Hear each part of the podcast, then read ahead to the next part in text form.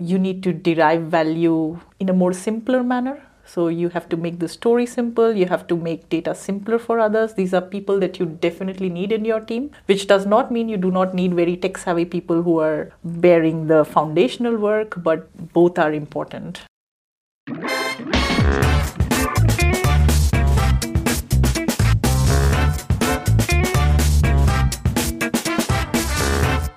Welcome to the Data Culture Podcast. I'm Carsten Bange, and my guest today is Divya Bokharia. She's head of data and analytics at Zattoo, a TV streaming company.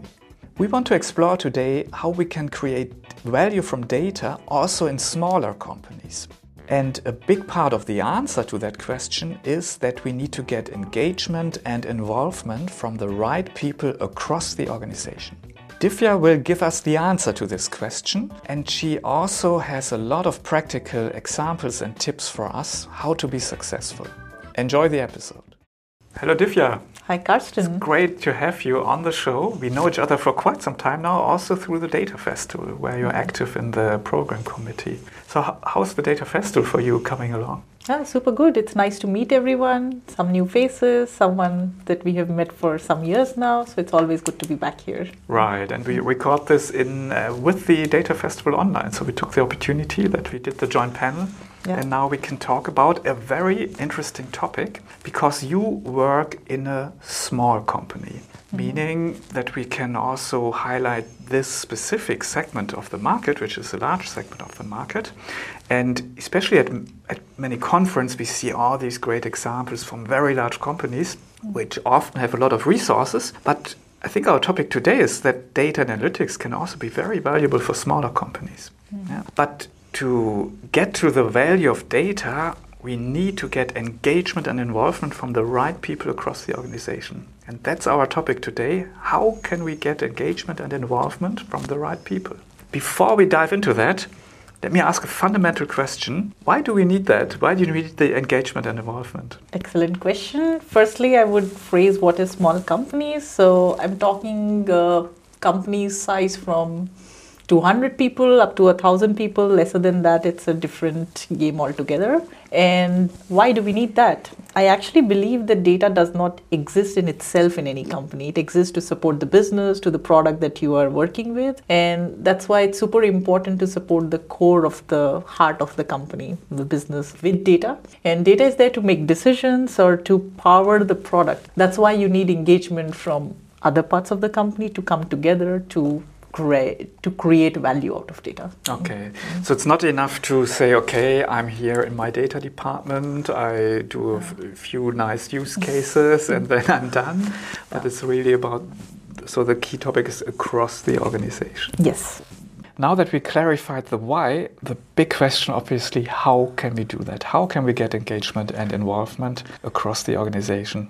Mm-hmm. What I normally start with is understanding the business, understanding the organization, and uh, what I would do is do it two ways. Firstly, understand the data that you have. So, the first thing is, of course, you financial data, and then whatever else data is available. Understand the core of the uh, data that is already available, plus talk to all your stakeholders. So, talk to your key stakeholders and understand what are the problems that they are talking about. And I also try to match both of both the angles together. So, does is data telling you the same story as the stories that you hear from people or is it something different and accordingly come to the conclusion as to what are the problems that yeah. the okay. is facing? Interesting. So you say understanding the problems of the business is actually understanding the problems of the stakeholders in the business. Mm-hmm. yes. And who are the typical stakeholders you are thinking about here so generally, I would say the first stakeholders that come to my mind is the commercial teams because that's where you would be deriving more data, so mm, data value. So that could be the marketing team, sales team.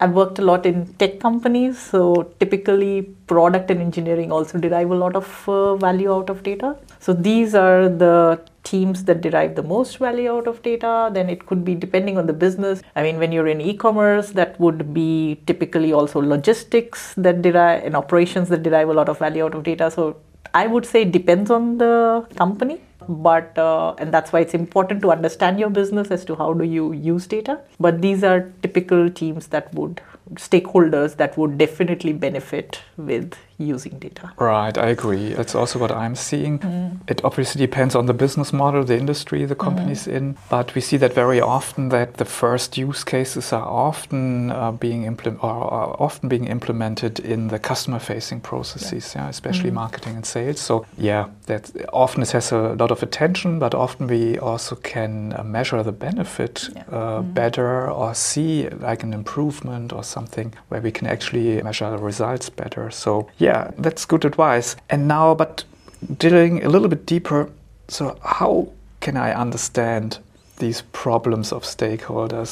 Do you have a, a, certain approach how to do that? Yeah, so basically, what I would do is I would look at like uh, data that is available in the company. So there's definitely some data that is already being produced, and look at these problems that we talked about. These are the five problems that the stakeholders mentioned mm-hmm. initially mm-hmm. and uh, look at where with this data you can have a business impact and what the use case that I would go for would be where you can have the highest business impact mm-hmm. with the least amount of resources and generally typically those use cases are where data is already available stakeholders do not yet know how to use it and you just like try to surface it in the best possible manner in their workflows. And strategic decisions could be the best part of it. Maybe operations it's harder because you have to convince a lot more people. But the first things could be strategic decisions. And yeah this is where you would start. You would also start with stakeholders who have used data before. Then they understand the value of data and they would be more keen to like listen to what you are providing and to be and be open to working with data teams. So this okay. is so thinking about it that then might mean when you you said you start with uh, trying to understand the problems of the stakeholders so mm often that also means that you're talking to them. So it sounds a little bit like you're profiling also your stakeholders on their how data savvy they are yes. and whether you think they might be the right candidates for a use case. I think it is important to understand where the stakeholders sit on the data journey. Do they are they advanced enough to understand where your most where, where your AI models can be applied or are they somewhere they are like okay I have always made my decisions on gut Mm-hmm. Uh, you and they could be anywhere between these two spectrums and you need to understand where they are coming from to be able to not be banging against, against a wall while trying to make uh, right. headways with data. Okay so you found the data savvy stakeholders. You identified the problems that gives you the use cases. Now you already talked about the data. What are you looking for in data now? Yeah so what i am looking for is places where i mean you know what your data is right? So you you have to un- what i'm looking for is where you do not have to apply spend months and months of work and then get to a result but maybe you, know, you are able to do that more easily. You don't have to change the entire tech stack to get to the results but that because that's working on the data foundations. And that's time consuming. I'm not saying that's not important but if you're trying to gain trust with more stakeholders trying to get buy-in for more resources working on the foundations would be way more time consuming than and maybe you don't even have the resources for that. So basically i would say what you have try to see look at the data, understand that, profile it, understand where it would be useful, and then accordingly go about it. Hmm. Don't change the tech stack when you're trying to prove something. Okay. so also, I think a good recommendation. So in short, it would mean use what you have. Use what you have, yeah. Okay. and you talked about we need to convince other shareholders. That sounds a little bit like something we talk about a lot. Is that in the beginning you need to have this we call it lighthouse project. Yeah? yeah. So something that really sticks out. You can see it from far away, it shines, and it shows the value of data and helps other people and organizations to understand how this actually works. Yeah. So what do you do with data? What the outcome can be, etc. Is that what you also have in mind? Yeah, I try to do that, and so not just sharing that use case, but I also think about who are my power users in the stakeholder group. No, so just not the leaders, but in the group, who are my power users? How can I get them to be using data? And with this momentum, you can get more and more people into this journey of data. I mean, I use this example of uh, IKEA quite a lot, mm-hmm. and I'm just going to quote this again here. IKEA is a great company, makes great products, but what if you ne- they did not have any of those stores? We would not know how to use their products. We would not know what bed goes with what vase and what Kallax with it. Mm-hmm. And we would not have all these creative ideas to, oh my God, I can now modify it to make my own furniture. So this is stuff that you can only get when you go there. And I see this also as a data team's job to not just educate people on this one use case, but actually inspire to what else can be done with data. And it's important to be doing that, building the momentum. It's not just like a done there, we got some value out of it, but you really have to make sure that it has a snowball effect in some sense. And then you have people coming in with ideas, sometimes wild ideas, mm-hmm. but then mm-hmm. you have more stakeholders banging at your doors and you get the resources to then work on the foundations.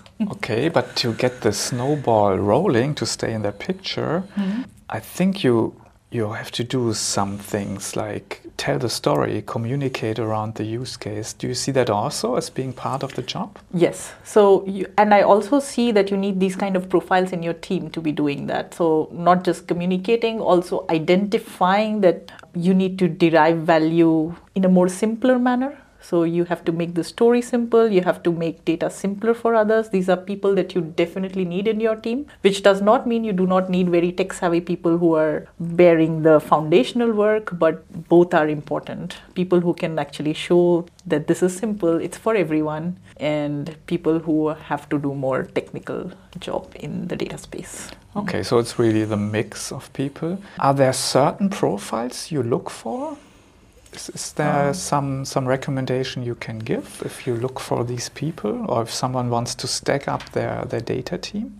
Mm-hmm. It depends on the companies, but what I look for is people who are data curious, who are listening to their stakeholders, and at the same time have a keen eye for technology. So someone who can bridge these three things together in some senses are very good fit for such roles. So for this literacy driving roles. Mm-hmm.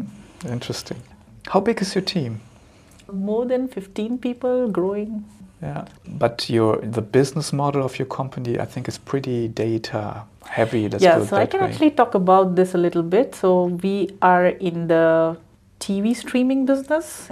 Yeah, so we produce a lot of data. We know exactly not at an individual level because of GDPR, but we know more or less what are people watching, on what devices are they watching, on what video quality are they watching and what did they click to get there mm-hmm. so mm-hmm. so this is information that we have and imagine this is tv streaming data so everybody is tuning into their tv so we get collect a lot of such things so this makes like this is one part of it the other part that we are able to we do have is that my company Zattoo is working both as a b2c company and a b2b company so we go directly to consumers to sell our products and we sell our tv technology to other companies mm-hmm. Mm-hmm. so that means that my stakeholders are not just internal, but we are making data products for external people. Oh, okay, that's so, interesting. Yeah, so that that makes my like I have to understand not just internally stakeholders, but also how to like progress the product like any other engineering product, how to progress the data product for my external stakeholders.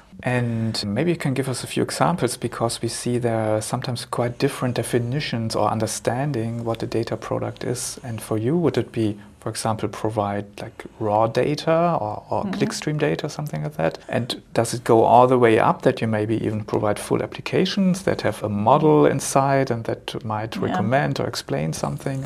I think the space covers everything. So mm-hmm. we were trying to define this, and some of it is just having a platform for my external stakeholders where they can access analytics like internal people would do on other visualization tools like having access to financial data the data on what are people watching so this is something that i would also give access to external people i also call data sets which can be used back into our product as a data product mm-hmm. which could be a customer data platform which is needed in our different applications mm-hmm. i would this is definitely the two things i would like recommender model which would go into our product again is again something that i would call a data product so the spectrum varies it mm-hmm. depends on the focus of your company focus of your team to call something we've also debated to call is insights a data product or not Mm-hmm. Like finally, the five insights that you produce after all the work for the company is it the data product or not? I don't know.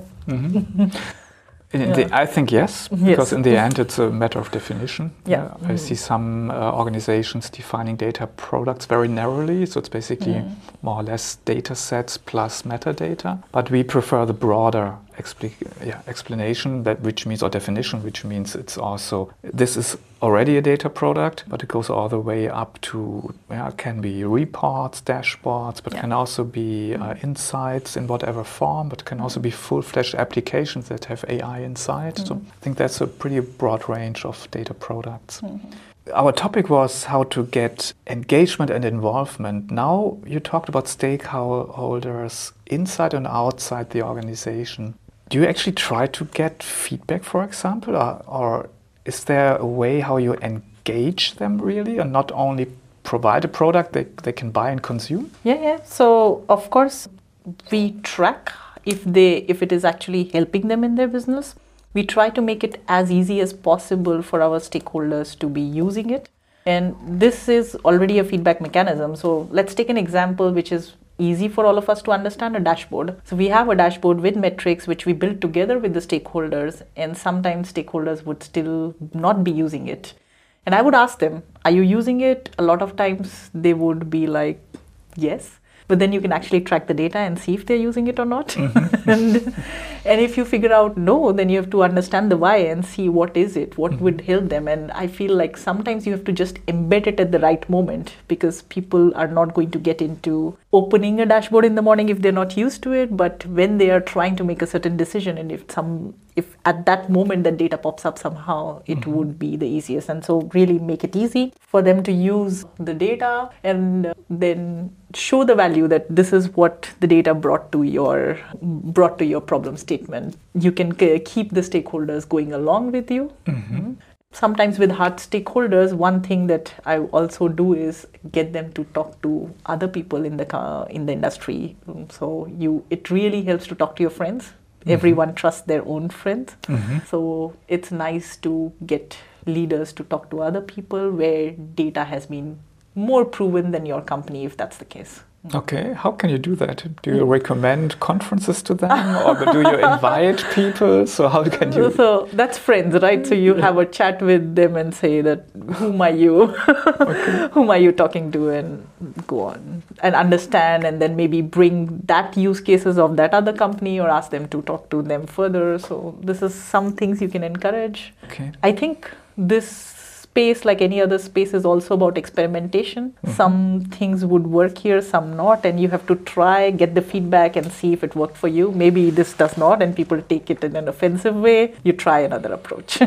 right. Yeah, so, yeah, you have to. Okay. Let's talk about tech because I think that's also part. You said it's very important to make it easy, mm-hmm. make it accessible, approachable. So, what, what advice can you give on the selection of technology, or what technology do you use?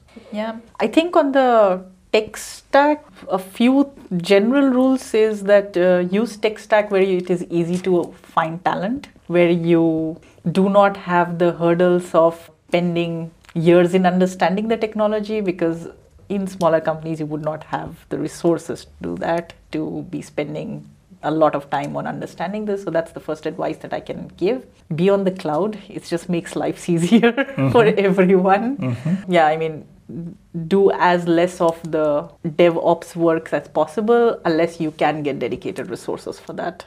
And yeah, I mean, tech wise, I do not have a recommendation that go for this particular vendor mm-hmm. only or that, but I would say stick to simple stuff, which is easy to understand across all the talent that you have. So if it's data engineering stuff, I'm hoping that analysts can at least understand the tables that are there or understand how pipelines are built. So if it is easy, seamless, then this is good tech where people can work on it on a yeah, which is easier to deploy and stuff like that also. Mm-hmm. Mm. So it should be easy to deploy, easy mm. to use, fairly standard, especially yes. because It's important to get also people, and sometimes smaller companies are less competitive compared to larger ones. For I'm not so sure about that. I mean, I think smaller companies experiment more with tech, with smaller, okay. newer vendors. you think so? That's interesting. Yeah. But your recommendation was not to do it. I would say 80 20 rule. Okay. So on, don't do it on the main problems that you're trying to solve. Okay. 20% of the time, experiment. Okay. So, All yeah. right. But still, it's important to use technology where you can find people generally. Yes. But yes. then, obviously, if you have some people in the team, and we talked about the mix that are happy to experiment, then mm-hmm. you can let them go and see what's available. Yeah, that's great. I think we covered a lot of ground. There were many, many practical tips in here. I really liked it. Anything we forgot? Anything you want to add on our topic, how to get engagement and involvement? Mm-hmm be close to your stakeholders mm-hmm. and your team. So keep it simple would be my advice, I think.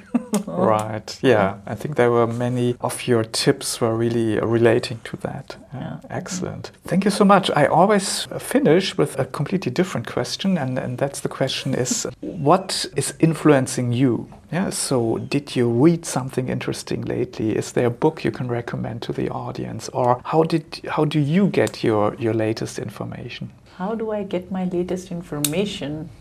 By talking to people, I would mm-hmm. say. Mm-hmm. and uh, book that I would recommend to everyone, I would say we should all read Invisible Women. I think it's a great book and it gives a different perspective on data that is missing also. How do you uh, now you have to explain? Actually, I heard about the book, I didn't read it yet, yeah. but mm. what do you mean with the data? Mm. So, the main part of the book focuses on how we are missing a lot of women data in data sets, which is not getting us to good products. I'll give a very easy example.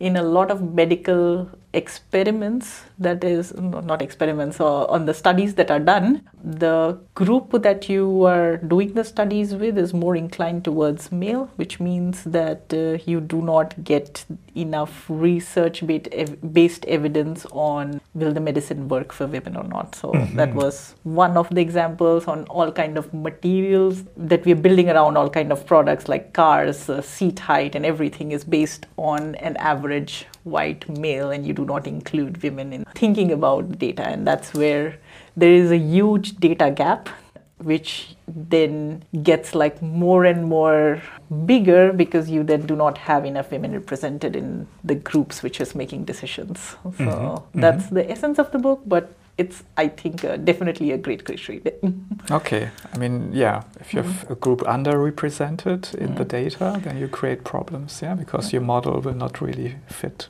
Okay, thanks. That's great advice and great tip also. Thanks a lot. So I really enjoyed our talk today. I hope our listeners could also get a, a, lot out of it. I think they could. Mm. And with that, I thank you again and say goodbye. Thank you. I also enjoyed the chat and uh, yeah, it was enjoyable.